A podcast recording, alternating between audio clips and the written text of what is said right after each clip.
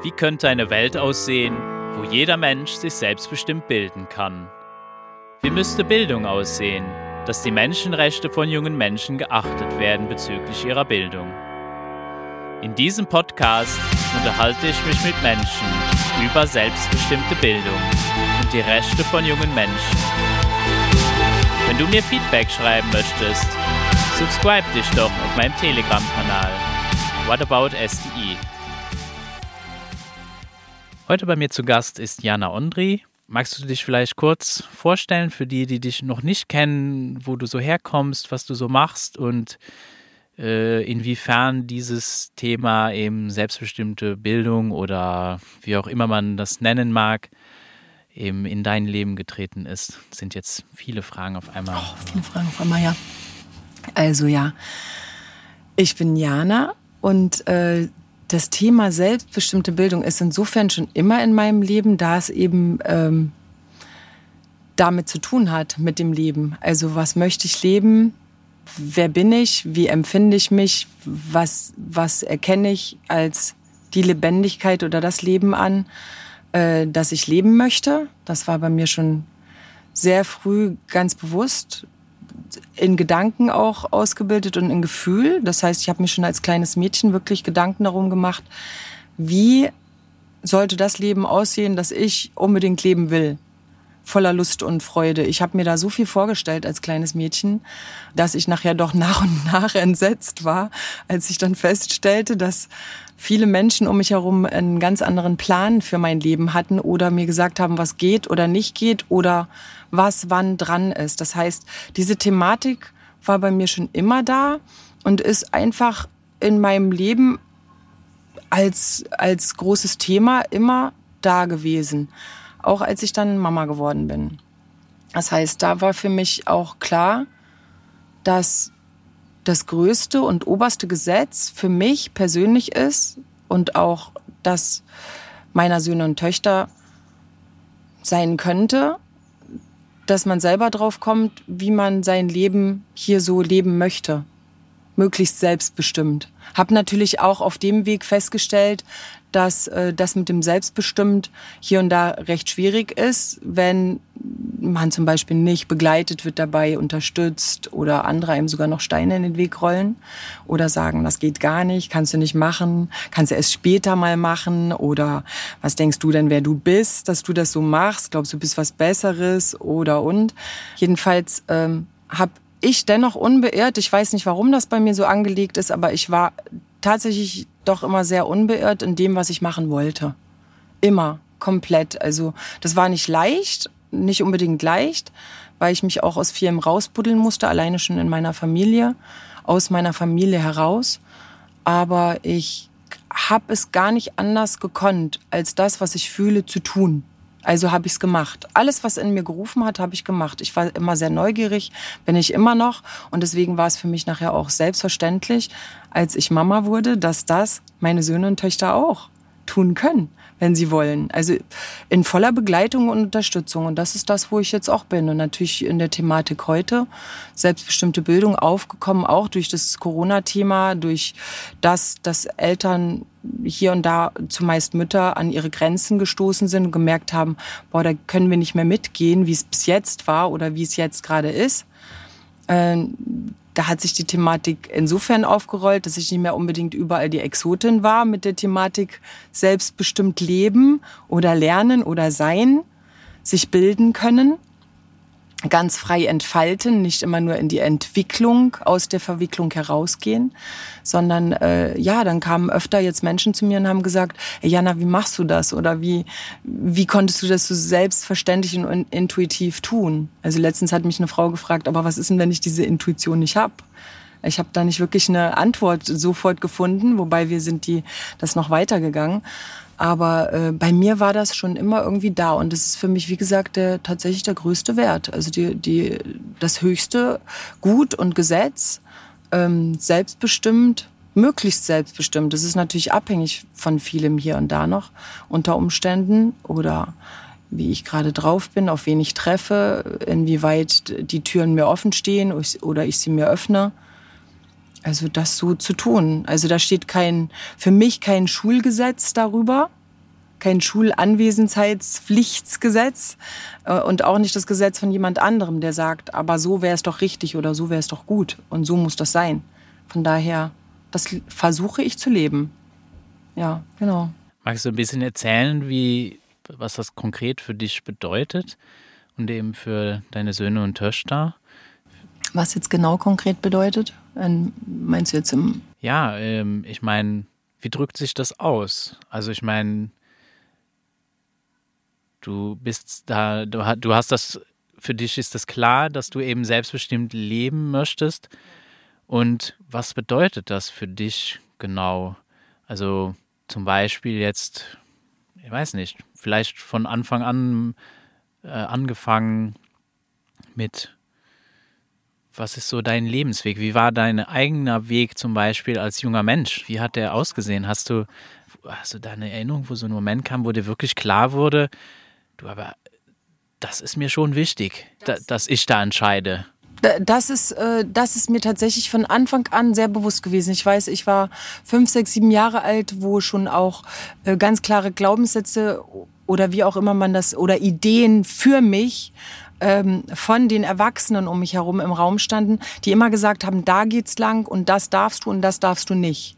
Und ich habe innerlich, also ich war ein sehr schüchternes Mädchen, ich war die, die jüngste auch bei uns damals in der Familie, aber ich war immer sehr neugierig und kreativ äh, und ein recht fröhliches Kind und für mich war das immer ein totaler ähm, Niederschlag, also äh, so, so, eine Ohrfeige und mehr, wenn meine Umgebung damals gesagt hat, das geht nicht, das darfst du nicht, äh, das darf nicht gehen. Und ich hatte immer so eine innere Stimme, die gesagt hat, wieso denn nicht? Oder warum soll das nicht gehen? Oder wieso machen die das so? Und meine Mutter zum Beispiel, die hat dann auch immer gesagt, das ist so. Und es war schon immer so und fertig. Und die hat auch so Sprüche drauf gehabt wie, wenn du äh, machst, wie ich dir sage, dann sind wir Freunde und ansonsten nicht. Und das war für mich sowas, ich hatte also ziemlich schnell auch eine ganz klare Definition von Freundschaft dadurch, denke ich. Weil ich habe mir dadurch richtig Gedanken gemacht. Was ist das? Was bedeutet das, dass jemand mir eine Freundschaft nur anbietet, wenn ich still bin oder so mache, wie derjenige das möchte? Und dann gefalle ich ihm und dann liebt er mich oder wie?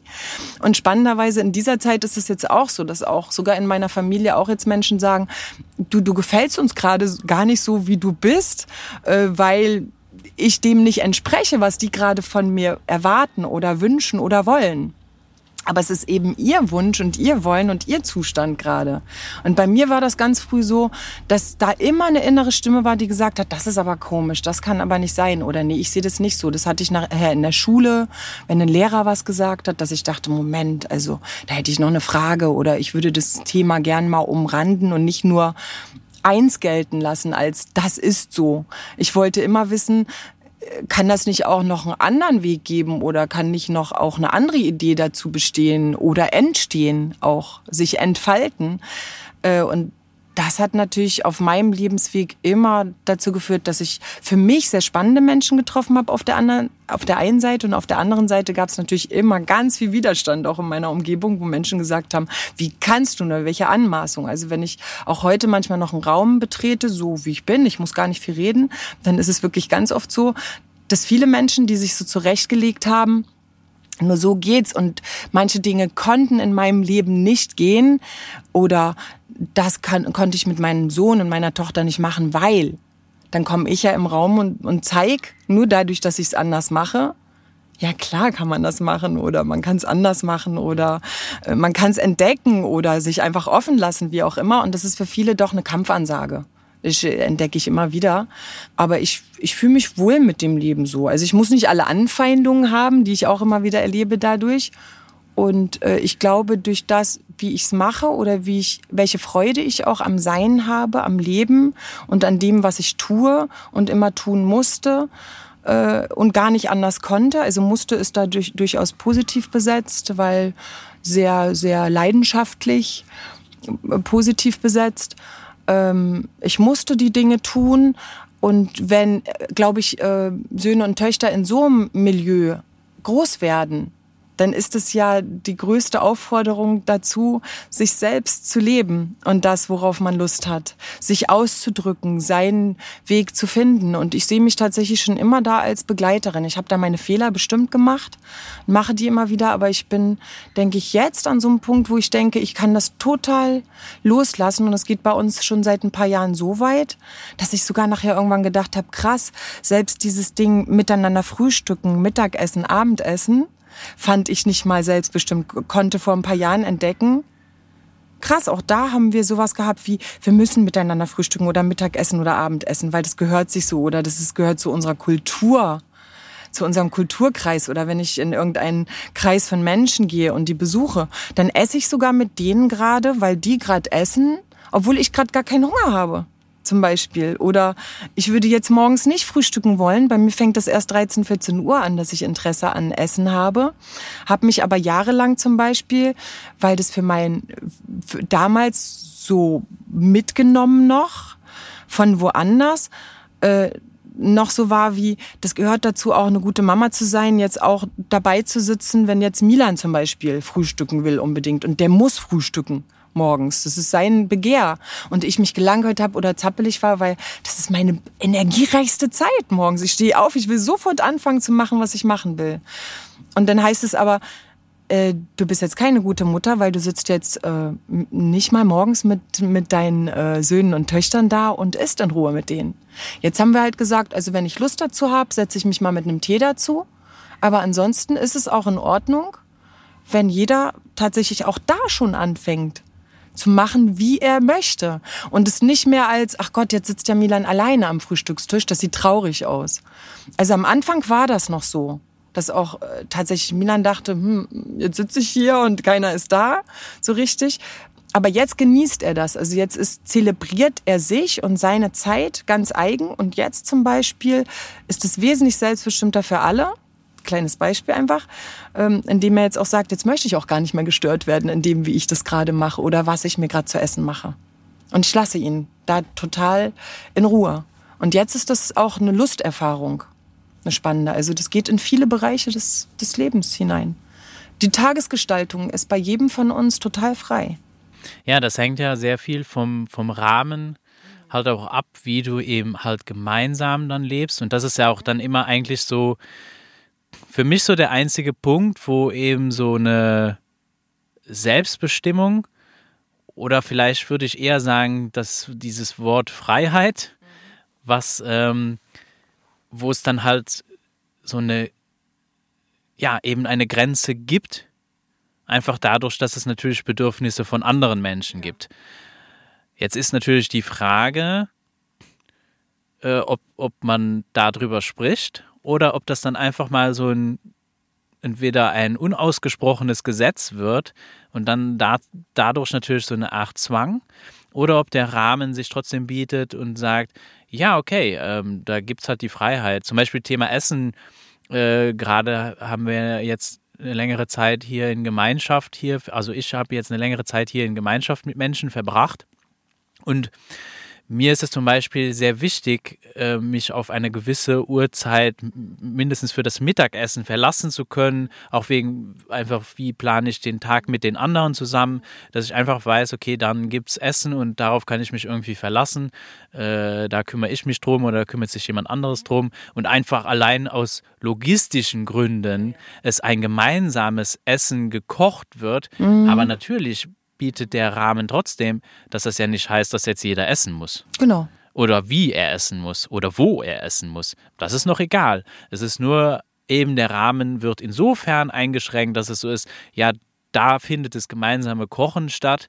Da ist dann eben die gemeinsame Küche halt besetzt und äh, dadurch kann einfach jetzt nicht jemand anderes reingrätschen und sagen, aber ich habe jetzt Lust auf, äh, ich weiß nicht, X und ich koche jetzt auch noch was zu der gleichen Zeit. Das funktioniert halt nicht. Ähm, Und da hört eben dann die Freiheit insofern auf. Aber das ist, das ist ein ganz organischer äh, Vorgang, der dann oft missverstanden wird, ne? Wie, dass wir das auf einmal so zu einer Pflicht erheben. So, die Pflicht jeder. ist blöd, ja, ja, genau. die fühlt sich das heißt, dann noch so an. Vom Grundprinzip ist es, ist, es, ist es okay zu sagen, wir haben Essenszeiten, aber das ist eher was Organisatorisches. Und es ist schon interessant, mhm. eben auch da sich Gedanken drüber zu machen und zu verstehen. Dass wir auch nicht Missverständnisse bekommen nachher mit, ja, um 1 Uhr ist das Essen fertig, dass es nicht missverstanden wird mit, um 1 Uhr musst du essen. Ja, genau. Das ist was ganz anderes. Aber ist oft tatsächlich äh, ist, äh, ist oft äh, für viele Menschen gleichbedeutend. Genau. Das ist dann so. Und das, da bin ich natürlich auch groß geworden in so einem Milieu. Also das, wo, wo dann gesagt würde, dann und dann gibt's Kaffee und Kuchen äh, am Wochenende, dann und dann gibt's das und das. Und da musste ich natürlich auch als kleines Mädchen dahin. Und das war auch klar. Aber mir ist auch heute sehr klar, dass was auch, das was gegessen wurde oder, oder wie oder wann für mich überhaupt nicht gut war. Also das, das war mir aber sehr zeitig klar, denn ich galt zum Beispiel als sehr, sehr schlechte Esserin. Aber ich war deswegen eine schlechte Esserin, weil das, was, was da präsentiert wurde und gemacht wurde, war echt nicht meins. Ich konnte dann mit 16, 17, als ich in mein Leben gegangen bin, erstmal feststellen, dass ich eigentlich äh, sehr rohköstlich veranlagt bin. Dass, äh, dass alles, was ich mag, eigentlich roh vegan war. Zu der Zeit war das natürlich noch nicht das Thema und hatte noch gar keinen Namen. Aber meine, meine Mutter ist ja schier an mir verzweifelt, weil ich wollte alles roh essen, auch was ich mit in die Schule genommen habe. Ne? Ich habe die Paprika mitgenommen, die haben mich auch alle ausgelacht in der Schule. Ach, da ist wieder die, die, die Paprikas auspackt und knabbert. Und das war die ganze Zeit so. Und ich habe mich aber wohlgefühlt dabei. Aber selbst in meiner eigenen Familie musste ich äh, ewig erfolglos gefühlt kämpfen, darum einfach äh, so, so zu sein, wie ich das mag oder es so zu machen wie ich. Also da wäre gegangen, nee, nee, nee, Fräulein, also hier die, die Paprika so, wir, wir kochen die heute alle und wir vermanschen die, ne? wo ich gesa gesagt hätte, äh, weißt du, da schmeckt's mir nicht mehr, da, da steige ich schon ein Stück weit aus. Oder kau das von einer Backe zur nächsten. Die sagen dann, du bist eine schlechte Esserin und äh, schon ist ein Stigmata entstanden, das dir gar nicht gerecht wird, zum Beispiel. Und da passe ich jetzt natürlich anders auf, wobei ich natürlich auch immer wieder neue Dinge auch entdecke, weil ich komme natürlich auch ähm, von irgendwoher mit, mit ganz vielen Rahmenbedingungen. Ich persönlich äh, liebe aber, ich weiß, dass umso mehr Menschen äh, zueinander finden, man auch äh, ganz sicher bestimmte Rahmenbedingungen schaffen kann oder sollte oder will, damit bestimmte Sachen überhaupt noch stattfinden können miteinander, ja, äh, oder für sich selbst. Aber jetzt sage ich mal in so einem kleinen Kreis, wo ich jetzt äh, Mama bin und dann sind da meine Söhne, meine Töchter oder meine Enkelkinder. Da ist es tatsächlich so, dass ich, dass, dass wir das schon ganz gut hinkriegen, dass wir einen enormen Freiraum haben, jeder mittlerweile. Was denn andere von außen manchmal jetzt schon echt befremdet, ne? Aber was zum Beispiel auch mit Reisekindern, also wie die, wie die meinen ja sind, du erlebst jetzt hier auch so, Milan macht sein Ding. Also der wäre jetzt nicht so, so ein, so ein Sohn, der kommt, und es war auch schon, als er zwei und drei war, der mal kommen würde, Mama, wo bleibst du oder was machst du oder wann fahren wir endlich oder wann gehen wir? Die machen sehr ihr Ding, äh, auch wenn sie jetzt nicht unbedingt gesagt hätten, wir müssen heute nach Neufahrland fahren. So, ja, die hätten eine andere Idee auch noch gehabt, aber ich gleiche das wieder aus, indem ich sage, hey, dann dafür fahren wir nachher da oder hast du eine Idee noch? Das ist also so ein Geben und Nehmen. Und deswegen funktioniert sehr gut.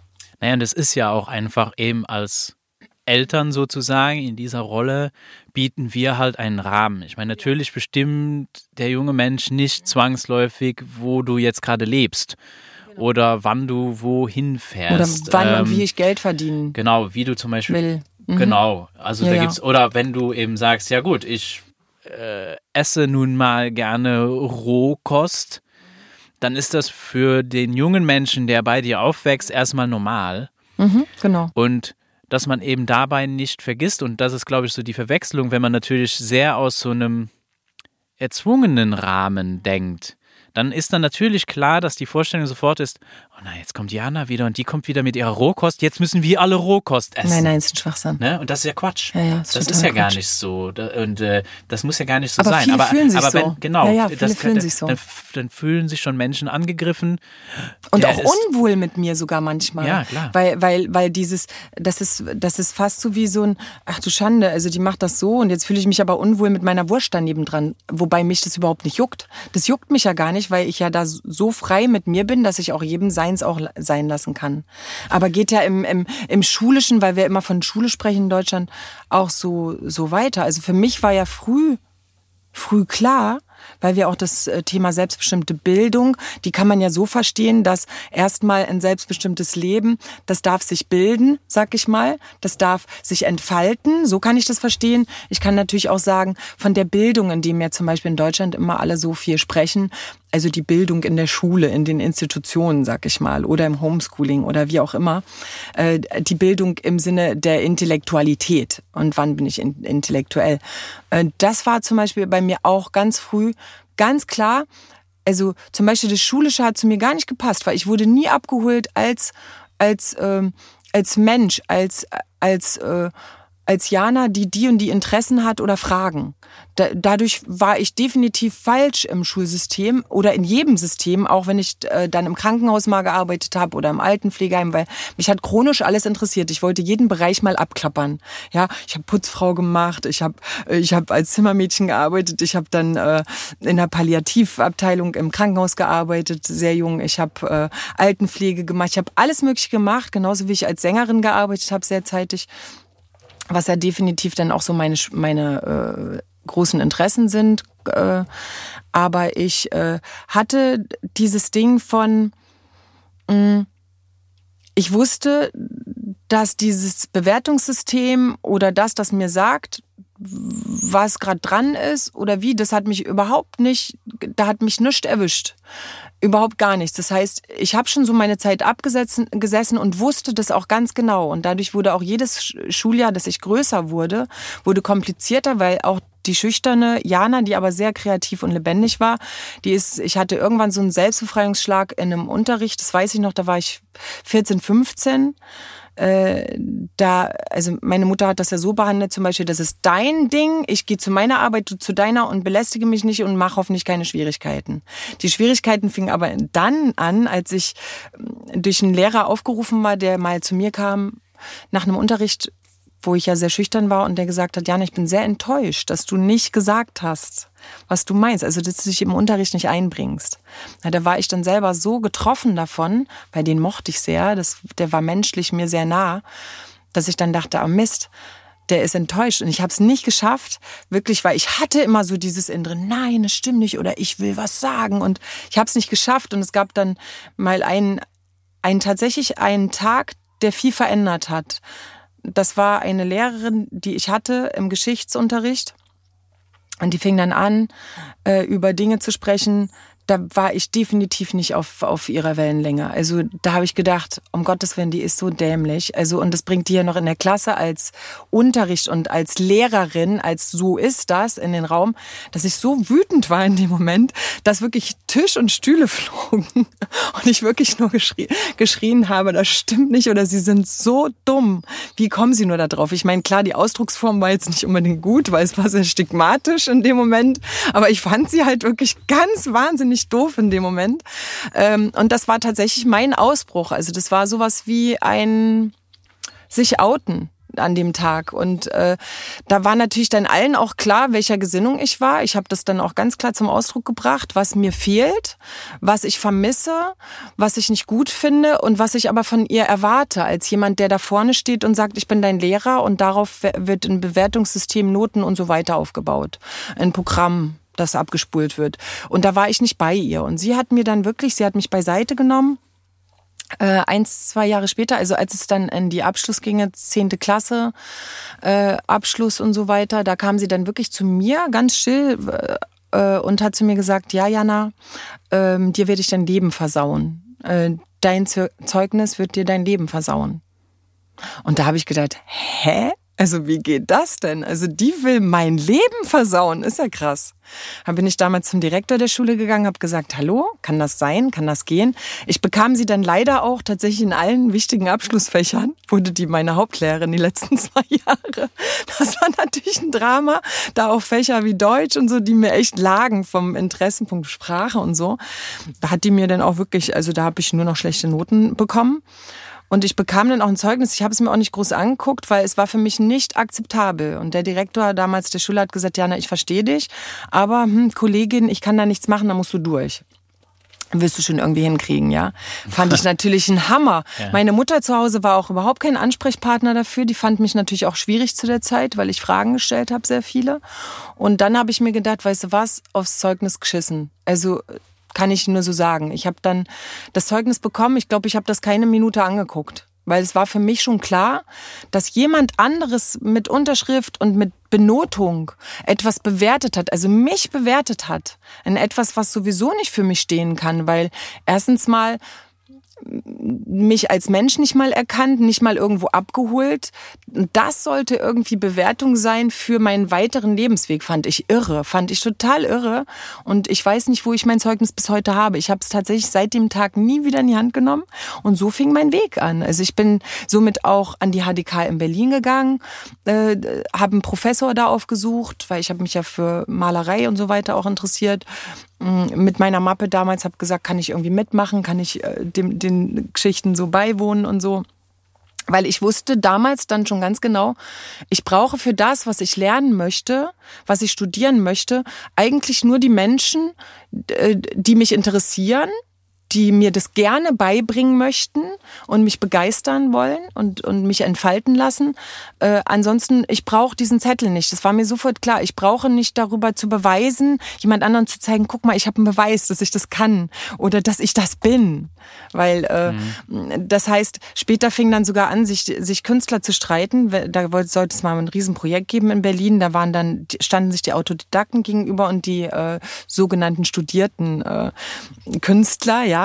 Und die haben dann um mich gestritten. Ne? Die einen haben gesagt, Jana ist genauso Autodidaktin wie wir. Und die, die, die anderen haben gerufen, nein, nein, sie hat ja auch studiert und sie war auch an ganz wichtigen Stellen und so weiter, wo ich gesagt habe, ey Leute, mir geht's nur um das Machen und das Tun und äh, woher auch immer das kommt und wer auch immer was da mitnimmt. Und so hat sich das bei mir tatsächlich aufgebaut. Und ich muss sagen, die Erfahrung jetzt auch mit Yakara, die, äh, meine Tochter, die ist 29 und jetzt auch Mikisch, der ist 16 geworden, zeigt, äh, also, dass auch die, ich habe immer gesagt, äh, uns interessieren am besten gar nicht die Menschen, die sagen, es geht nicht. Das funktioniert nicht, das darf man nicht, das kann nie funktionieren ohne Abschluss, die interessieren uns einfach mal gar nicht. Weil das ist uns zu negativ. Wir finden die, die sagen, jo, das machen wir, wir probieren das mal, wir schauen mal. Und die habe ich überall gefunden. Und ich habe in so vielen Bereichen ähm, gearbeitet, gerne gearbeitet, mit Lust und Leidenschaft, tausendprozentig will ich sagen, solange ich dort war. Äh, immer frei auch wieder im Gehen und was Neues machen zu können, ähm, dass ich das jetzt auch bei Yakara entdecke im Leben, die das, die auch sagt, das war ihr größtes Geschenk.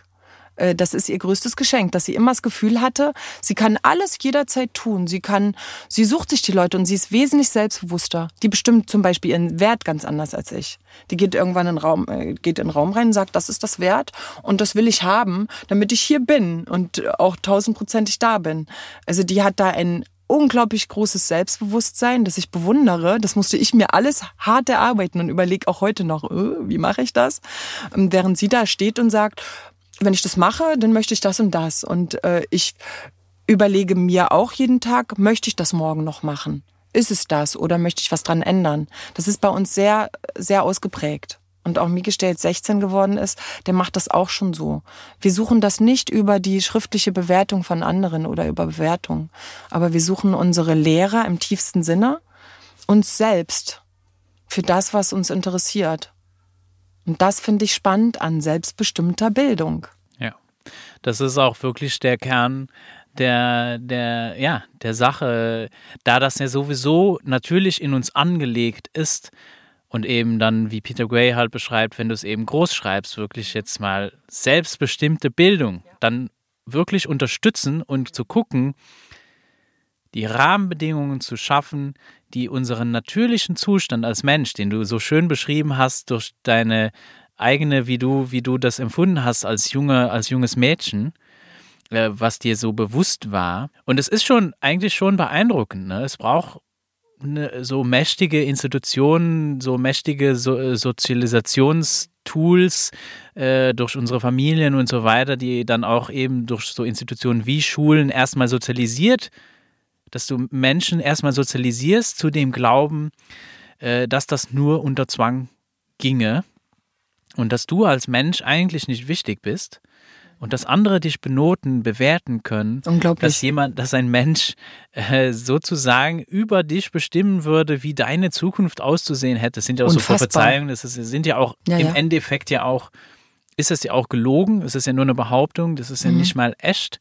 Ja. Naja, das sind alles so Konstrukte und die sind schon beeindruckend und da ist es eben so spannend, denn für mich auch, Mhm. dann wirklich mal zu sagen, ja, Moment mal, da, da gibt es aber auch was ganz anderes. Ne? Ja, oder- das geht ganz anders. oder und, hier, ne? und das ist da. Mhm, oder- Guck mal. Oder so Glaubenssätze wie ähm, Lehrjahre sind Hundejahre. Also oder wir müssen, also zum Beispiel sowas wie, ja, die müssen in der Schule schon auch mal mit allem Möglichen konfrontiert sein und da muss das und das und so, da müssen die auch mal reingeschmissen werden und da müssen die auch klarkommen, wenn es noch so hart ist, damit die aufs Leben vorbereitet sind. Wo ich mir denke, hallo, ähm, äh, ich habe eine ganz andere Idee von, von Leben. Meine Lebensphilosophie ist eine ganz andere. Dahin zu gehen, wo ich mich wohlfühle, hat nichts mit Weichspülprogramm zu tun, weil da passiert ja auch viel. Das hat aber damit zu tun, dass ich doch bitte schön selber entscheiden kann, wo fühle ich mich wohl und wer, wer darf mir die Dinge, die ich lernen möchte oder die ich noch nicht ganz verstehe oder in denen ich mich entfalten möchte, äh, wer, wer bringt mir die auch liebevoll, in Liebe, mit Geduld? Also Mut, Geduld und Liebe. Ich muss ja auch diese, die, diesen Mut haben, sich das zu trauen. Den muss man heute tatsächlich schon haben, da so viel schon verschütt gegangen scheint und ist bei vielen. Sogar entdecke ich das schon bei bei ganz, ganz jungen Menschen, die schon gar nicht mehr so an ihrer Wurzel dran sind, dass die selbst wissen, was ist ihre ureigene Idee von, vom Leben, von, vom selbst kreierten Leben. Und das finde ich erschreckend. Und da, ja, da in, in dem Bereich versuche ich zu wirken, mit dem, wie ich bin, weil ich ja viel davon mitbekommen habe. Ja, und das ist so, die, diese, diese Sachen eben, Neugier ist super wichtig. Ja. Ne? Dass die Neugier nicht im Keim erstickt wird. Jetzt gestern Hm. hatte ich noch ein Meeting und dann ähm, war halt auch, da sind halt auch Lehrer dabei, die noch eben in so Mainstream, im Mainstream-Rahmen, wie Schule sich vorgestellt wird, arbeiten. Und dann war, kam dann die Erzählung so, ja, aber Neugier ist bei uns sogar unter Zwang verordnet.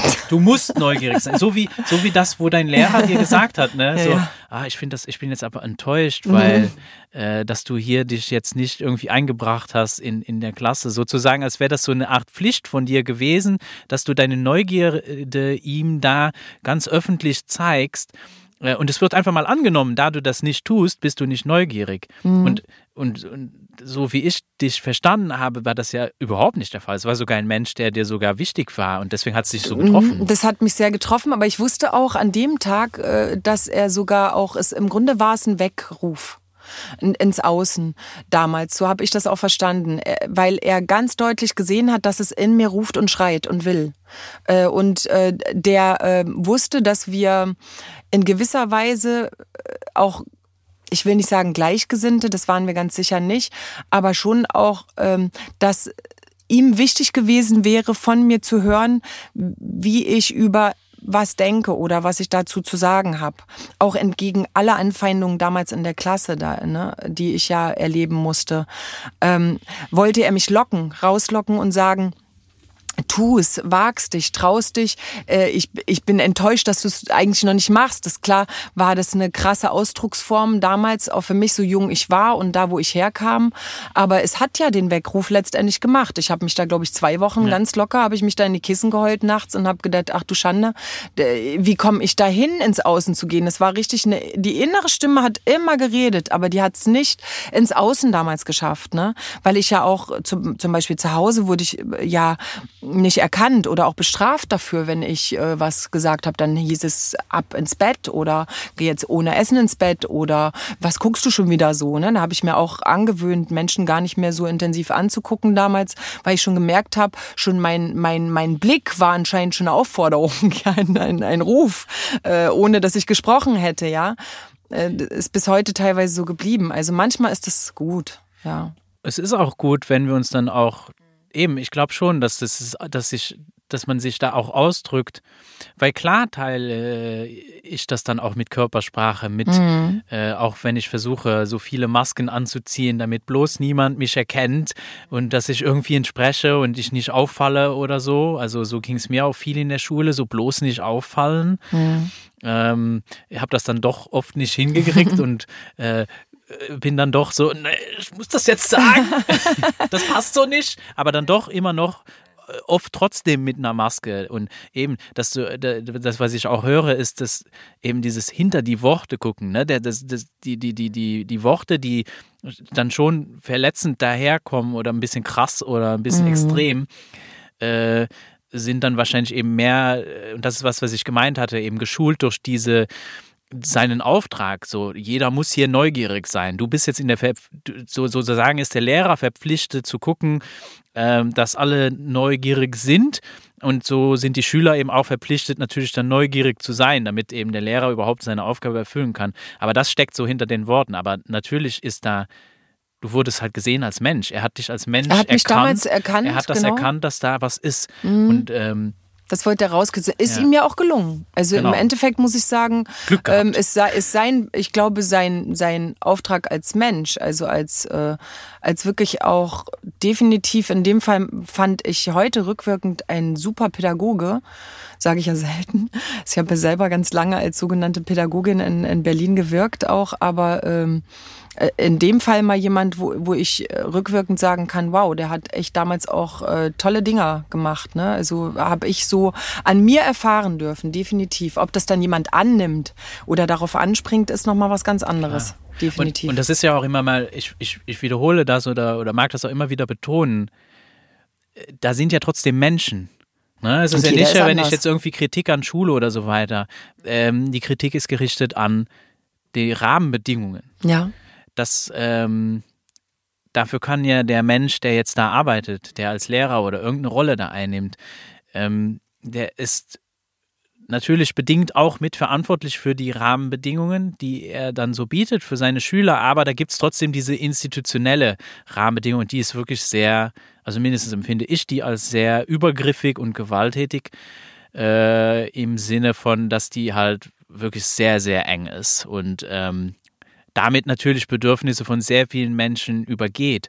Und da ist eben auch sehr spannend, du hast vorher was angesprochen, mhm. äh, äh, was ich sehr interessant finde, wenn Autodidakten mit sogenannten studierten Menschen zusammenkommen. Und diese Rivalität ist auch so etwas, wo ich, wo ich einfach jetzt behaupten würde, die ist antrainiert. Mhm. Weil da, was sich da natürlich beißt, ist diese dieser Glaubenssatz, dass um etwas zu lernen, musst du auch leiden. Ja. Sozusagen. Und der Autodidakt ist natürlich der lebende Beweis, dass das nicht stimmt. Und wenn du das dann studiert hast, ist ja, das ist ja schrecklich. Jetzt kommt der und kann das auch. Mhm. Der muss das ja schlechter können. Und, und da wir sowieso in, auch in einem Glaubenssatz der Konkurrenz auch natürlich äh, sozusagen indoktriniert, er, erzogen werden. Also das wird sehr viel versucht, uns diese Story einzureden, dass wir natürlich in Konkurrenz leben.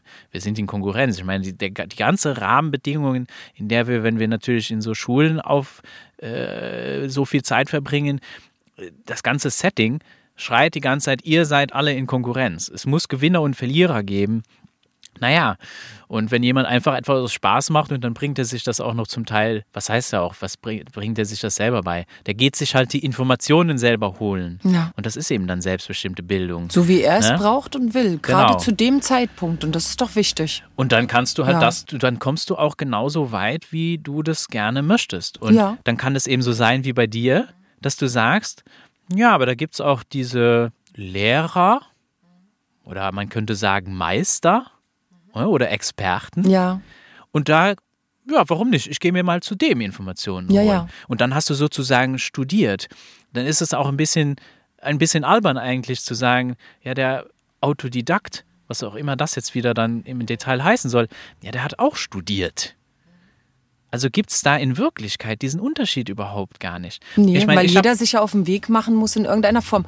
Nur habe ich natürlich bei vielen Autodidakten oder auch in meinem Leben oder das meiner Söhne und Töchter jetzt äh, gemerkt, dass wenn du dir die Informationen selber holst, weil dich was antriggert, weil du da Lust drauf hast, weil du das möchtest, weil was in dir ruft, ja, wenn du das selber machst, dann ist da so eine Lust, eine Freude, ein Glitzern in den Augen, dass da auch gar nicht so schnell ein Ende in Sicht ist, ja, weil das geht immer weiter, das öffnet öffnet eine Tür nach dem anderen. Das ist ziemlich grenzenlos.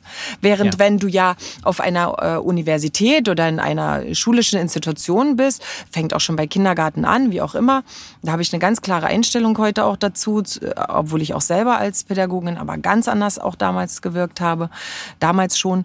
Ähm, da werden Grenzen schon gesetzt. Da wird auch der Maßstab gesetzt, wo es gerade hingeht und wie weit das gehen darf und äh, was abgerissen wird und und äh, und so weiter. Äh, Und da musst du folgen. Und zum Beispiel, das, ob das jetzt im Malen und Zeichnen ist, dass, da, dass du nachher zum Beispiel auch den Strich deines Professors hast und daran erkannt wirst als sein Schüler.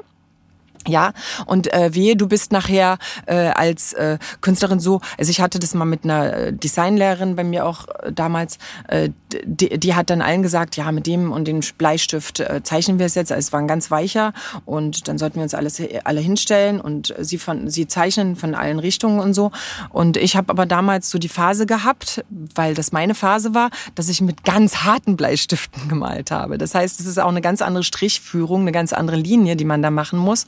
Äh, Also finde ich, also die entsteht automatisch, ähm, als wenn ich einen ganz weichen habe, ja, und so schraffieren kann und ganz locker und so. Und äh, die hat das wirklich bewertet damals. Ich habe damals wirklich einen Rotstrich durchbekommen, ja, so dieses, das geht nicht, ne, weil ihre Phase war äh, und ihre Einstellung war, das muss man jetzt mit dem und dem Stift machen und es muss so und so aussehen hinterher. Meins sah halt anders aus und dann hieß es wieder, guck mal an, Frau André hat schon wieder dem Thema nicht gefolgt und hat schon wieder mal nicht mitgekriegt und da hatte ich keinen Bock mehr. Also da ist mir alle Freude gewichen. Ich war ja doch ein sehr kreativer Mensch von Anfang an. Bin dann extra damals in so eine Ausbildung, das Wort ist ja schon krass, ist da aus und vorbei oder wie?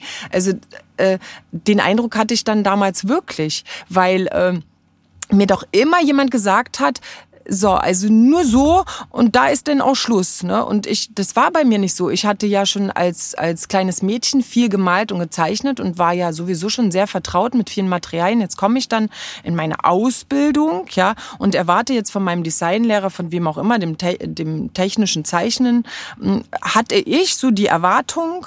Ähm, dass, dass ich dachte, oh ja, fein, die, die, die zeigen mir jetzt noch, wonach mir so ist. Also, was ich schon immer wissen wollte. Und da ist noch so, nach, nach oben ist, ist ja gar, ist, da ist gar kein Ende in Sicht, ne?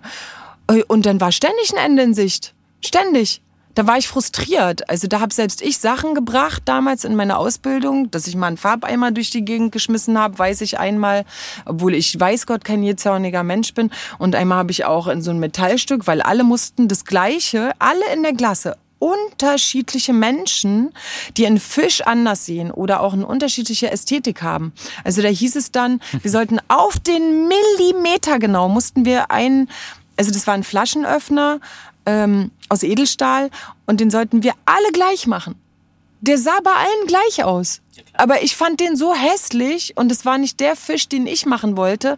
Und ich war eines Tages so frustriert in diesem kreativen Raum, äh, wo wir ausgebildet werden sollten zu Kreativen, dass ich das Gefühl hatte, ich sterbe. Und ich weiß, es gab dann diesen Tag, da habe ich mein Ding mit einem riesen Schrei durch die ganze Klasse geschmissen. Damals. Ich war zutiefst verzweifelt, nicht jähzornig oder so. Ich war aber so verzweifelt und habe mich so gefangen gefühlt und war unglücklich. Ich hatte auch wochenlang Nasenbluten und so.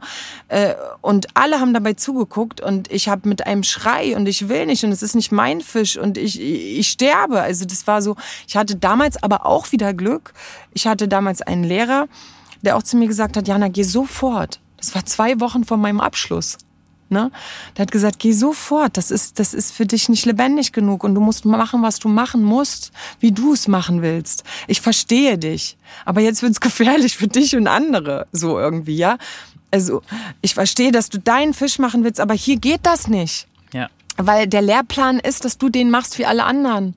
Und ich bin wirklich gegangen. Und das ist War so die so. große Frage, die sich mir immer stellt. Warum geht das nicht? Mhm.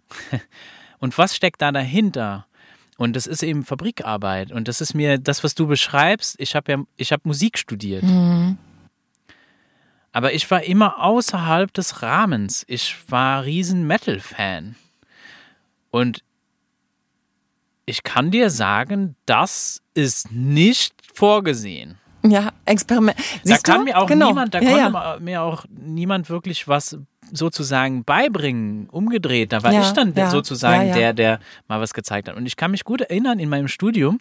Also ich hatte da ganz tolle Lehrer auch. Ja. Also super tolle Lehrer, mit denen ich auch Die gibt's ja auch. äh, ne, ich habe gerne mit denen Zeit ver verbracht, aber die Rahmenbedingungen der Institution waren im Endeffekt eine Katastrophe. Ja. Und dann, dann kann ich auf der einen Seite kann ich sagen, ja, ich kann mich auf die Dinge einlassen und äh, äh, es schadet mir jetzt auch nicht, wenn ich etwas kennenlerne, was ich vielleicht sonst nicht kennengelernt habe.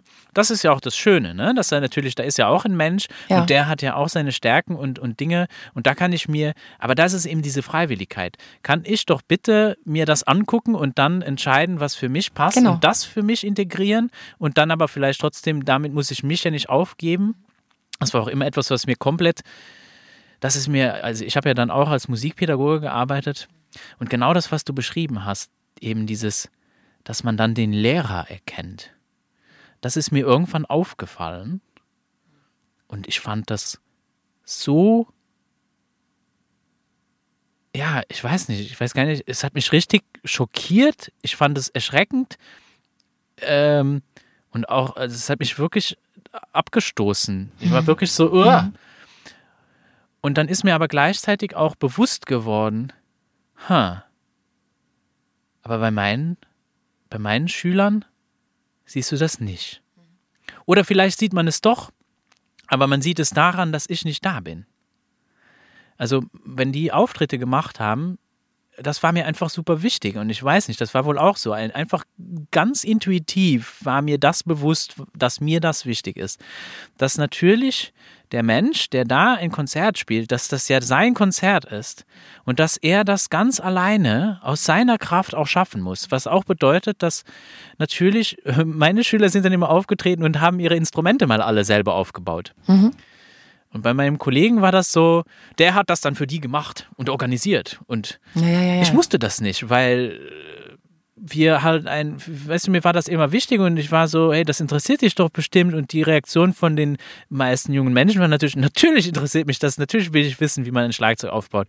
Und dann kamen natürlich auch manchmal vielleicht äh, Sachen dabei raus, die jetzt nicht so perfekt sind und so weiter. Ist doch klar, Aber was die haben ja nicht so viel Perfektion? Erfahrung. Und was ist Perfektion? Das ist einfach nur, natürlich könnte ich das jetzt besser aufbauen oder schneller, weil ich einfach mehr Erfahrung habe. Aber das ist doch nicht das, worum es geht. Es geht Nee. doch nicht darum, dass ich mich selber darstelle, damit alle sehen, oh, der Max ist aber ein toller Lehrer, guck mal, wie toll. Und da steht er da und er, er dirigiert die und die, die folgen ihm auf den Ton und spielen perfekt das danach, was er da gerne hätte. War mir überhaupt nicht wichtig. Ich war so, nein, schau mal, das ist ein Lied, was die selber geschrieben haben oder so, weißt du? So Sachen waren mir wichtig. Mhm, Kann ich so nachvollziehen. Und, und einfach zu, zu sehen, siehst du, das sind.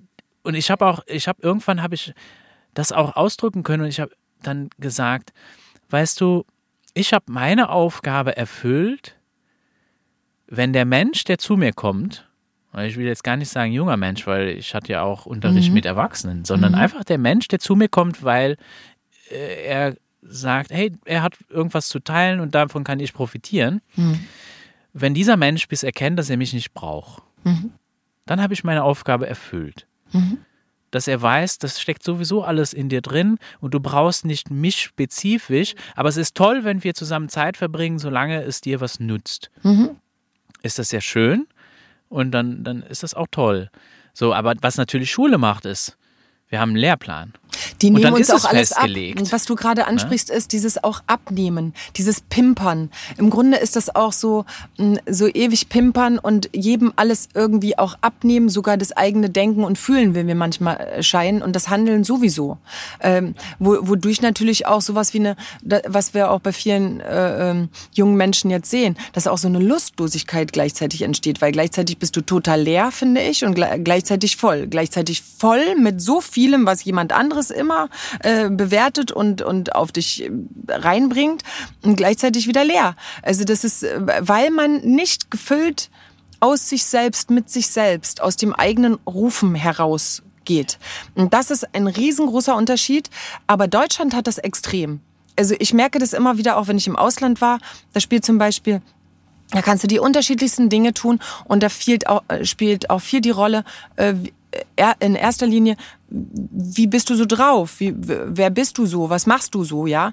In Deutschland habe ich ganz oft erlebt, alleine schon durch die vielen Dinge, die ich gemacht habe, und ich habe sie alle sehr intensiv gemacht. In Deutschland kommt dann zum Beispiel ganz schnell auch dieses Ding: Ja, dann machst du nichts richtig oder dann hast du nichts richtig gemacht. So als wenn ähm, erst wenn ich 30, 40 Jahre lang im gleichen Büro arbeite, den gleichen Beruf ausübe, mhm. dann mache ich was. Dann war ich stetig und dann war ich zuverlässig und dann war ich, war ich Ding. Nein, aber meine Phasen wenn ich mich mit was beschäftige, weil es mich interessiert, die sind so intensiv. Der andere, die dann vielleicht auf die Uni gehen, die brauchen da, weil es ja Vorgaben gibt im Lehrplan, was wann dran ist. Die gehen dann über einen gewissen Zeitraum, wo ich sagen kann, dass äh, dadurch, dass ich selber so voranpresche, wenn ich eine, äh, wenn ich eine Passion habe, ja, äh, dadurch ist es so intensiv, egal was ich mache, dass in einem Jahr ich ganz viele äh, Dinge lernen kann weil und entfalten kann, ne, was ich vorher gar nicht für möglich gehabt hätte, ne, wodurch ich natürlich auch immer wieder, wo ich im Leben stand, auch jetzt in, in der Corona-Zeit in der sogenannten als Sängerin nicht mehr arbeitend, ja, äh, und auch nicht mehr merkte und auch nicht mehr, äh, ach Gott, was ich alles noch so gemacht habe, das ist jetzt alles gerade nicht mehr aktuell. Ist nicht so schlimm, weil ich äh, liebe es auch mit Essen zu tun zu haben, ist nicht so schlimm, weil ich habe mich früh mit der Landschaft da draußen beschäftigt, mit der Natur, äh, mit Rohkost, mit Vegan, mit Naturkosmetik, Naturheilkunde mhm. und so weiter, dass äh, es immer für mich Möglichkeiten geben wird im Leben, mit Lust und Freude Dinge zu tun, die mich gleichzeitig noch nähren werden. Ja, ja? Und, und die gleichzeitig auch ähm, Menschen gerne um, um mich schart, denen ich das, mit denen ich das gerne teile. Ja? Naja, und das ist natürlich in einer Ideologie der Abhängigkeit mhm. nicht mhm. erwünscht. Ja, natürlich. Oder ich weiß nicht mal, das ist, ich will gar nicht mal äh, sagen, dass das so bewusst ein Plan ist. Aber es ist natürlich etwas, was daraus resultiert, wenn ich zum Beispiel ähm, Bildung als Produkt verkaufe. Mhm. Ne? Dann mhm. ist es natürlich sehr opportun, wenn ich dich von mir abhängig mache. Nur durch mich kannst du jetzt Schlagzeug lernen. Du brauchst mich. Gib mir dein Geld. Mhm. Du brauchst mich jetzt. Du bist abhängig von mir. Oder sonst aber könntest du es nicht. Das Resultat ist, und da bin ich jetzt mal einfach ganz hart, und äh, falls irgendwelche Ex-Kollegen oder noch Menschen, die in Musikschulen arbeiten und so weiter. Für mich ist so eine Institution von Musikschule nicht ein Ort, der Kreativität fördert hm. oder Menschen Musik beibringt, ja. sondern ganz im Gegenteil. Hm. Das ist ein Ort, der dich abhängig macht und mit höchster Wahrscheinlichkeit auf jeden Fall die Mehrheit, den, der Mehrheit der Menschen, die dorthin kommen, einredet, sie wären nicht gut genug. Hm. Sie könnten nicht. Und Musik ist etwas, was nur einer Elite äh, zusteht. Und diese erkennst du an einem Zettel. Hm den An du mit Abschluss ja, ja. dieser Institution kriegst. Und das ist auch der Beweis dafür, dass diese Institution so richtig und legitim ist. Hm. So, und ich hätte, ich habe nichts dagegen. Die, die dürfen existieren. Konservatorien, Musikhochschulen, die können alle ihr Ding machen. Was ich mir wünschen würde, wäre Ehrlichkeit. Nicht auf Flyer draufschreiben, ja, wir fördern den Spaß an der Musik oder so irgendeinen Scheiß. Nein. Ihr wollt, die Musikschulen wollen gerne Auslese betreiben, eine Elite hochzüchten, denen ein Diplom ausstellen als Beweis, dass sie super toll sind und so, so Konservatorien, die haben es im Namen drin. Es ist ein Konservatorium. Es werden Dinge konserviert. Ja. Da geht es nicht um Kreativität, da geht es nicht um dich als Menschen, sondern du bist nur ein Mittel zum Zweck. Hm. Du wirst zu einer Maschine, sozusagen, du wirst eigentlich behandelt wie eine Maschine. Was nicht heißen will, ja, um das nochmal klarzustellen, dass den Menschen, die ich dort begegnet bin, dass die das so gemacht haben oder dass das deren Intention ist. Hm. Nein. Aber das ist die, das ist der, die für mich ganz deutlich und klar die Intention der Institution. Weil alles andere macht logisch keinen Sinn. Weil wenn das nämlich anders wäre, dann müsste die nicht so aufgebaut sein, wie sie ist. Und das Gleiche gilt natürlich auch für Schule. Das ja. Gleiche gilt natürlich auch für Schule, wobei ich natürlich, äh, da muss ich nochmal auch ein ganz wichtiges Thema ansprechen, von wegen Selbstbestimmung. Jetzt treffe ich natürlich auch und kenne natürlich diese Situation als Alleinerziehende zum Beispiel auch. Also unser System schafft ja auch gewisse Nöte, die sehr, sehr groß sind. Also das ist auch ein Thema für sich. Zum Beispiel, ähm, was ist jetzt mit Alleinerziehenden? Also die zum Beispiel Lust haben, äh, selbstbestimmtes Leben, selbstbestimmte Bildung, äh, nennen wir es Freilernen, wie auch immer, mit ihren Söhnen und Töchtern zu leben. So, jetzt werden die aber, äh, weil alleine da sehr fallen gelassen. Normalerweise braucht es ja dann einen Stamm, sage ich mal, ein Dorf, das die Kinder miterzieht. Ja. ja. Äh, und äh, da habe ich jetzt zum Beispiel auch in meinen Vorträgen ganz oft jetzt Alleinerziehende, enorm viel kommen die zu mir und sagen, Jana, wie soll ich das machen? Ich muss gleichzeitig mein Geld verdienen, ich muss ja Miete zahlen. Die Mieten sind hoch in der Regel, ja. Äh, ich habe das und das und das noch, ernähren muss ich uns, dann die Krankenversicherung, dann die Autoversicherung, dann das. Das heißt, im Monat bin ich schon bei so und so viel, was ich muss. Im nicht so positiven Sinne erstmal gefühlt, weil ein Riesendruck, der auch krank macht, der Sorgen macht und so weiter, der Nöte schafft. Äh, und dann stehe ich damit zum Beispiel alleine oder treffe jetzt auch viele ähm, habe jetzt auch viele Freilernerfamilien getroffen, wo die Frau das sehr initiiert hat, die Mama, und äh, eigentlich gerne würde ausbrechen wollen aus der Partnerschaft, weil nicht mehr glücklich, nicht mehr so frei, nicht mehr so selbstbestimmt in, in der Partnerschaft, aber merkt, äh, ich, ich bin abhängig vom Partner und, und der lässt es mich auch spüren, sag ich mal so. Und wenn ich jetzt gehen würde, was mache ich? Wie mache ich das? Wo ist mein Netz?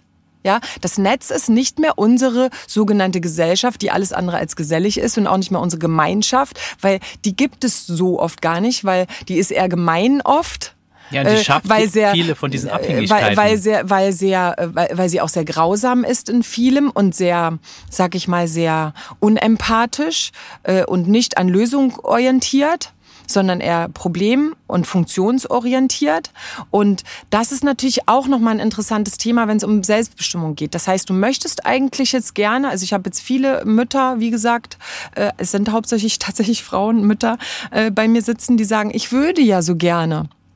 Aber ich weiß nicht, wie der Schritt dahin geht, weil unsere Familien sind schon so kaputt. Also wir haben nicht mehr die Omas und Opas wie früher vielleicht auf den Bauernhöfen, wo du dann mal sagen kannst, oh, ich mache jetzt das, weil das muss ich jetzt machen oder will das auch machen.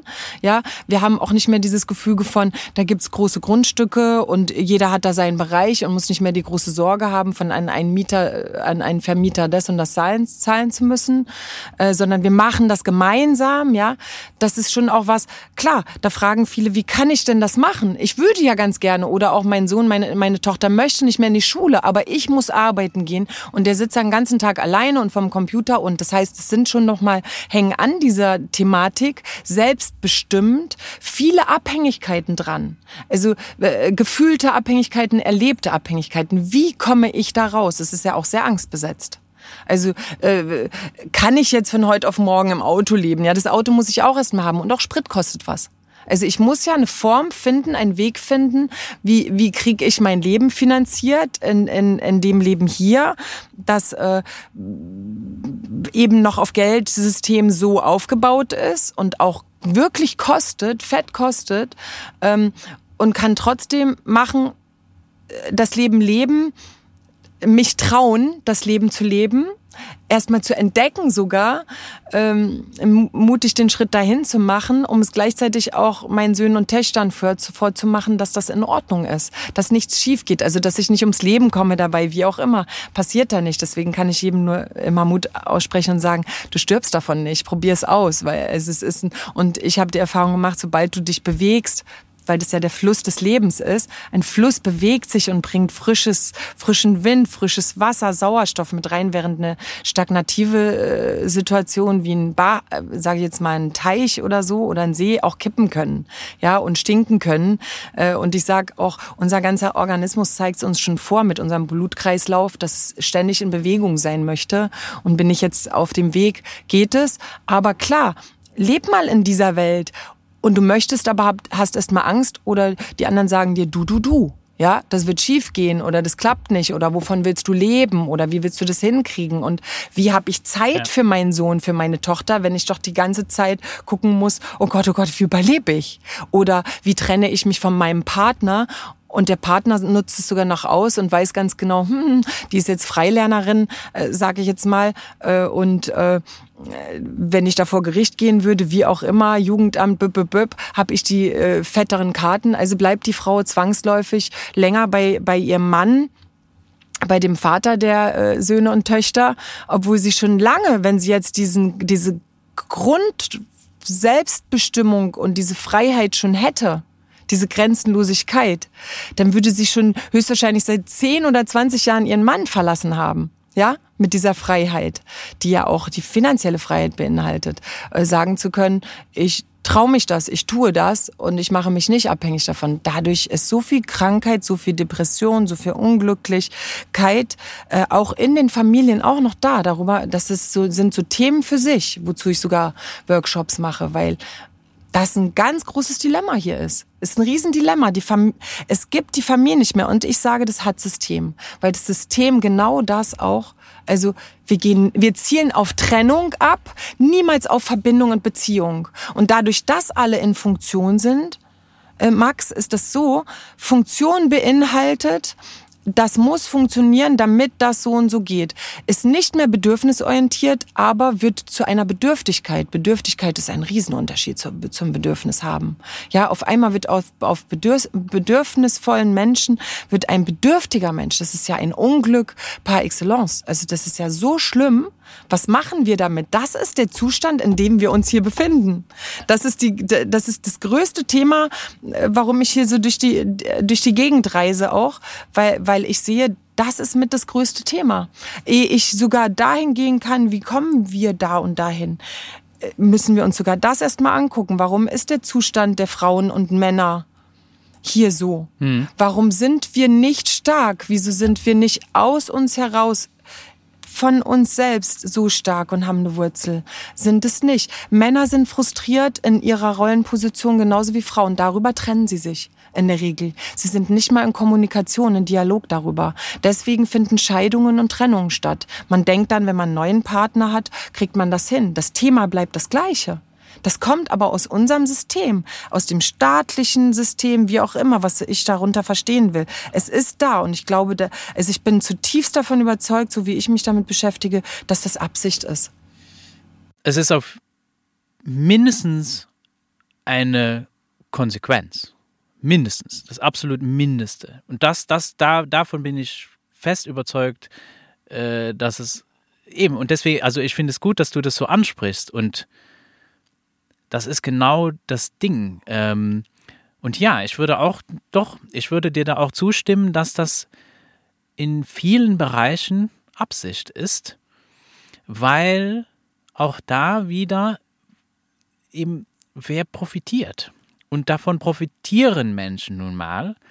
Und dadurch ist es auch wieder eben eine Konsequenz, die daraus resultiert, weil jemand davon profitieren kann, indem er Menschen abhängig macht, mhm. Weil das opportun ist.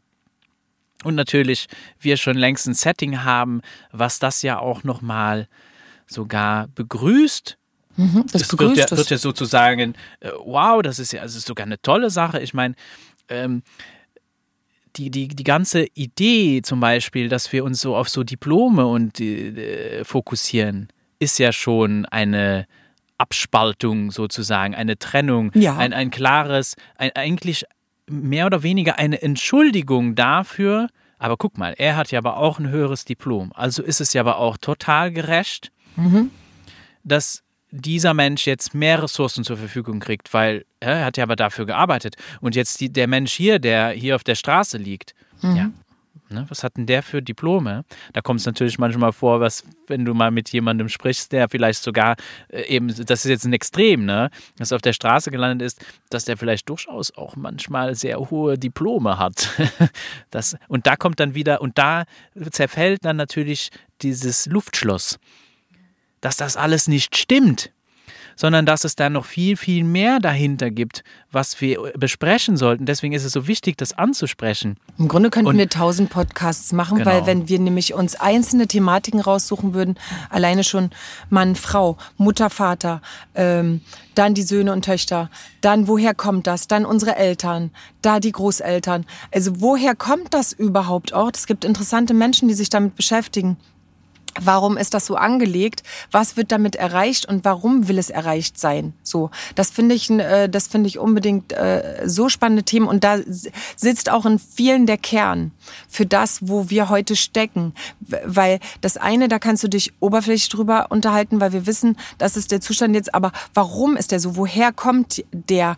Und was bedeutet das im, im tiefen Sinne ja. tatsächlich? Weil Fakt ist auch, dass ähm, dass die Menschen in unserer Gesellschaft hier, also in Deutschland, sehr gut damit umgehen können, auch wenn sie jeder für sich oft so unglücklich sind, ähm, mit Trennung. Also Trennung ist normaler als Beziehung, in Beziehung gehen und alles dafür tun, auch in Verbindung zu sein. Also Trennung passiert auch schneller in der Regel, ob es jetzt ist, ich bringe mein Kind in den Kindergarten oder und und es hat alles seinen Grund und seinen Sinn und wir finden auch ganz viele, aber einen Weg zu finden, dass wir das anders tun können, das naja, ist wir schwerer. Sind, wir sind halt in unseren Breitengraden da natürlich sehr effizient sozialisiert worden, ne? Eben, was du an, ansprichst, so, ah ja, nee, aber dann muss der aber auch in, die, in den Kindergarten und dann findet ja sozusagen ja, schon eine Trennung ja. statt und auf einem sehr fundamentalen Level. Ähm, oder eben mit Arbeit und so weiter, dann müssen die schon vielleicht schon vorher in den Kinderhoch. Das heißt, von Anfang an, wenn wir auf die Welt kommen, das wird ja immer extremer, mhm. habe ich mindestens den, das Gefühl, äh, dass von Anfang an werden wir sozialisiert, du, das ist halt so und wir werden getrennt und dann wundert, wundert es mich auch nicht, dass wir uns natürlich auch auf einem größeren gesellschaftlichen, äh, in einem größeren gesellschaftlichen Rahmen immer mehr und immer mehr spalten, wenn es natürlich darum geht, dass der ist richtig und der ist falsch. Äh, und dann besonders eben dieses Phänomen von, das sind die anderen, hm. was ja auch schon sehr lange ist. Und das ist, das ist auch wieder opportun, ne? indem ich jemanden als den anderen, der ist anders, hm. äh, identifiziere, dann kann ich natürlich sehr viel negative Energie dahin ableiten. Ne? Und schafft, äh, es ist halt sehr spannend. Äh, ich habe jetzt auch hm. jetzt einen Artikel von Charles Eisenstein äh, gelesen, wo, wo er äh, eben beschreibt, dass ja, es wird so gesagt, dass wir keine Menschenopfer mehr machen, aber das stimmt so gar nicht. Wir machen immer noch Menschenopfer und das ist eben dieses Phänomen, irgendwo muss sich so Energie, die sich so aufstaut, entlädt sich und jetzt ist es eher so, ah, das sind äh, die, keine Ahnung, äh, jetzt ist es viel mit, äh, die glauben an Verschwörungstheorien und das sind die Schwurbler oder äh, die, ne, äh, oder keine Ahnung, die Ungeimpften. Das sind alles so Sachen andere. Das sind die das anderen. Hat, oder, oder eben umgedreht geht ja, es genauso. Ja, ja. Äh, das sind die Geimpften oder das sind die, die Staatshörigen und die Schafe oder so. Ne? Und so haben wir so ein, so ein Ding von Abspaltung, Trennung und äh, ja, da, da sind wir natürlich nicht mehr und das ist eben aber das Ausschlaggebende, wenn, wenn es, wie ich finde, um Selbstbestimmung geht, da sind wir nicht mehr im Vertrauen. Ich nee. vertraue nicht mehr den Menschen. Mhm. Da sind wir nicht mehr verbunden. Wie willst du auch den Menschen vertrauen, wenn du dir selbst nicht vertraust? Übrigens geht es auch immer ums Gleiche. Ich stelle fest, worüber wir auch immer reden in diesem Leben. Es geht immer um Komfortzonen. Es geht immer um Mangel, um Fülle. Es geht um, äh, um, um Riesen-Ego-Geschichten. Es geht um so viel. Ähm, und das kannst du fast auf, auf überall, wo du hinkommst. Auf jede Thematik kannst du das übertragen. Das ist ja schon fast, das ist ja schon wie ein Spiel. Ja, also das ist ja. Ja, es ähm, ist ein Spiel. Du ja, kannst das es ist wiederfinden. Das, du, du findest es überall wieder. Weil in dem, was du gerade alles erwähnt hast, steckt so viel Komfortzone. Ja. aus der man nicht hinaus will. Ja, und um Stigmatisierung. Sprich, ich habe das auch mit Jakara gehabt. Zum Beispiel, als sie in der Schule war, die war, sie war ja mal kurz in der Schule. Es war, weil sie wollte da auch mal drauf gucken und ich wusste damals nicht genau, wie es geht, wie wir aus der Nummer rauskommen. Ähm, aber wir haben so unsere Wege gefunden. Aber das war damals schon so, da wurde sie ja in der Schule betitelt als ADHS, Legasthenie, Dyskalkulie Kind. So, ja. Und dann hieß es Sonderschule. Dumm, zu Hause stimmt was nicht, die Mutter ist auch irgendwie irre, Therapie. So, also da habe ich auch, ich habe mit ihr vor kurzem darüber gesprochen. Da habe ich gesagt, ja, Kara, was hat das so gemacht? Ich meine, ich bin froh, ja. Wir haben tatsächlich, ich habe das damals wirklich ganz bewusst abgelehnt, Therapie, weil ich gesagt habe, um Gottes Willen, das werde ich nicht tun, meinem, meinem Herz allerliebsten Menschlein an meiner Seite damit zu vermitteln, mit ihr würde was nicht stimmen. Weil das hätte ich ganz sicher damit geschafft und geschaffen. Äh, und ich fand sie ja richtig, wie sie war. Sie war anders als ich. Ist sie doch auch. Ja, und das sind, äh, das sind, das war für mich nochmal ein ganz großes Lernfeld auch, bis heute auch, ja. Da hatte ich nachher einen wahnsinnig tollen Therapeuten, der gesagt hat, schau mal, so sieht sie die, die Welt der Buchstaben oder Ding. Für mich war die Welt der Buchstaben das Schönste, was es gab und der Klänge und der Worte, ja. Für, für, für Yakara war das der Horror, nur ein Buch anzugucken, nur eine Seite. Das, das hat mir aber dieser Mensch mal gezeigt, wie das aussieht. Und Yakara hat mir auch gesagt, ja Mama, du hattest auch recht damals. Es war gleichzeitig für mich hohe Komfortzone. Ein Wort wie zum Beispiel, du bist Legasthenikerin. Ja, dahinter kann man sich natürlich bekommen. verstecken. Da kann man ne? sich hinter allem verstecken. Man kann sagen, ich kann das nicht, ich will nicht, es geht nicht, du weißt doch, ich habe Legasthenie, b, b, b, ja? So. Das habe ich natürlich sofort gesehen, auch diese Gefahr. War aber allein auf weiter Flur damals. Genauso wie es auch ein Stigmata ist, dass andere dir wirklich damit einen Stempel verpassen, für immer dumm zu sein zum Beispiel oder das und das nicht hinzukriegen oder zum Beispiel zur Sonderschule zu gehen oder das muss man so und so machen oder man muss da Ritalin geben oder naja, was auch immer. Und überhaupt diese Schlimm. Verbindung überhaupt zu, da herzustellen, dass dass das irgendwie ein was mit Intelligenz zu tun hätte. Irre.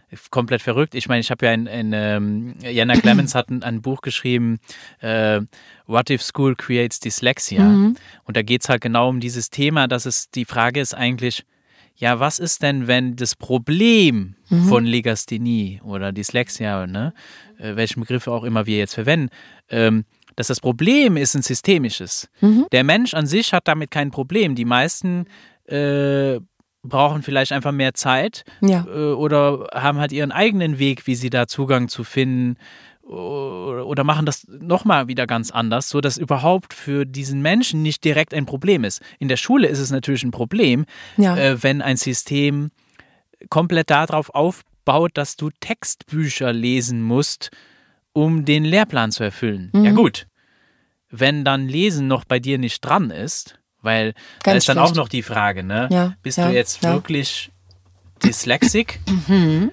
Oder war Oder? es einfach noch gar nicht dran? Genau, genau. So werden auch dann viele Menschen gelabelt, genau. wo das überhaupt ne, gar nicht notwendig ist. Und ich finde es ja auch interessant, was einfach ja. die Studien dazu sagen. Ich meine, äh, Alan Thomas, hast, ich weiß nicht, ob du Harold Pattisons und Alan Thomasons Studie dazu kennst.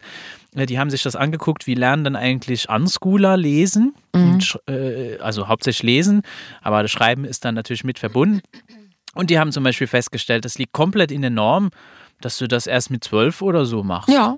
Das ist überhaupt nicht ungewöhnlich und hat überhaupt keinen Effekt auf das Level, wie die nachher lesen, weil der Zwölfjährige, der anfängt zu lesen, ja, der fängt an, auf dem Level eines Zwölfjährigen zu das lesen. Heißt, das heißt, du, das heißt, fatalerweise, in vielen Fällen möchte ich, möchte ich schon fast drauf wetten, äh, in vielen Fällen, dass du, äh, dass du jemanden auf, auf, ein, auf ein gewisses Maß äh,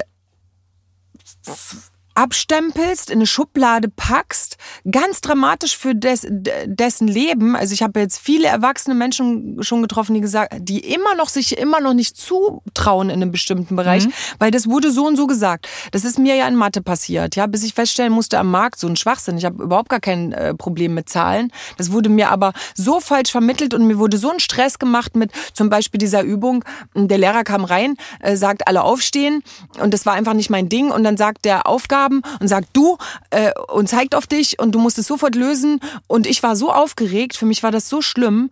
Und dann erst darfst du dich setzen. Natürlich war es bei mir so, ich hatte so ein Blackout, für mich war das so aufregend, dass ich natürlich als Letzte noch stand und er gesagt hat, guck mal, ein bisschen blöd in Mathe.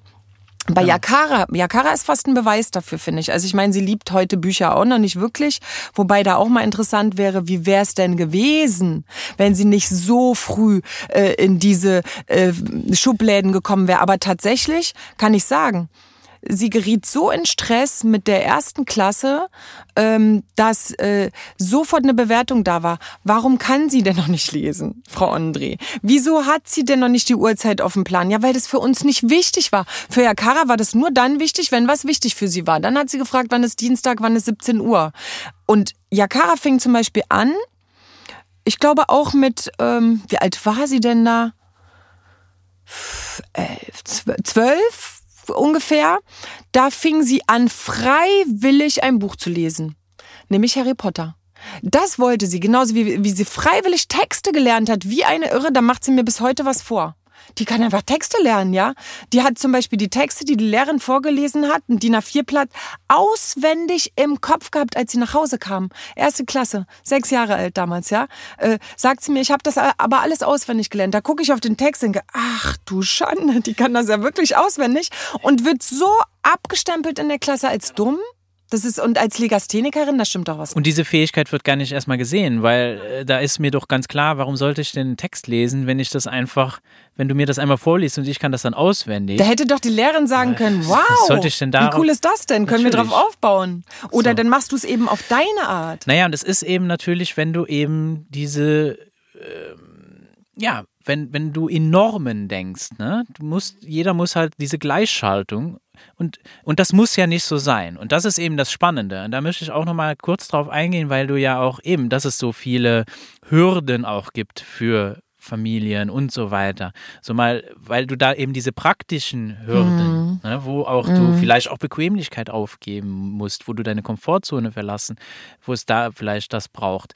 Ähm, Selbstbestimmte Bildung heißt natürlich nicht, dass wir keine Schulen mehr haben. Nee. Ich habe überhaupt nichts gegen so Gebäude und dass Menschen da gerne Wissen teilen möchten oder und Menschen begleiten.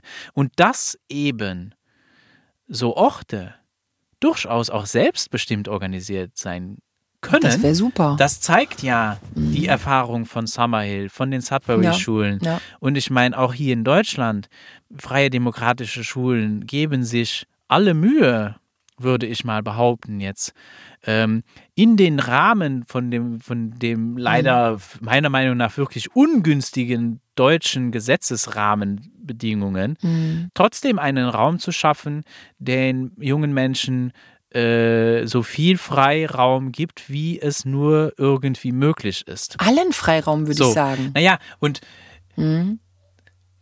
und da ist es halt auch spannend, das liegt ja auch an uns. Wir sind da nicht machtlos. Das ist auch so etwas, was, wo, worum es mir auch geht, hier auch Erfahrungen zu teilen und darüber zu sprechen. Erstens mal, wir können darüber sprechen. Lass uns doch diese Sachen mal ansprechen. Und ja, vielleicht haben wir auch verschiedene Ideen. Ja. Aber mal das mal zu thematisieren und einfach auch mal sich bewusst zu machen, das ist eben so wie mit den Autodidakten. Mhm. Schau mal, die sind da. Und ich will gar nicht sagen, selbstbestimmte Bildung muss nicht Autodidakt sein. Weißt du, das wird auch gerne verwechselt. Oh, da musst du alles mhm, Autodidakt mhm. machen. Nein, das ist auch Quatsch.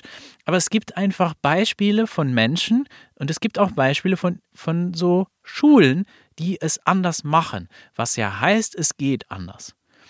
So, und da würde ich sagen, können, können wir ins Vertrauen gehen. Und das ist natürlich wichtig, dass wir, wir können natürlich hier nur unsere Erfahrungen teilen. Mhm. Das kann niemals ersetzen, dass du selber dich traust mhm. und dir vertraust, diese Erfahrungen selber zu machen. Es gibt nicht den einen Weg, es gibt nicht die eine Antwort. Es ist immer individuelle Wege. Mhm. Und es, ich, und das ist das, was ich gerne anbieten möchte, auch hier in diesem Rahmen, dass wir Erfahrungen teilen und vielleicht kann das jemand inspirieren oder, oder ich weiß nicht, wie auch immer man das nennen will, einfach sich mal zu trauen, okay, ich kann auch so Erfahrungen machen, weil diese Räume gibt es.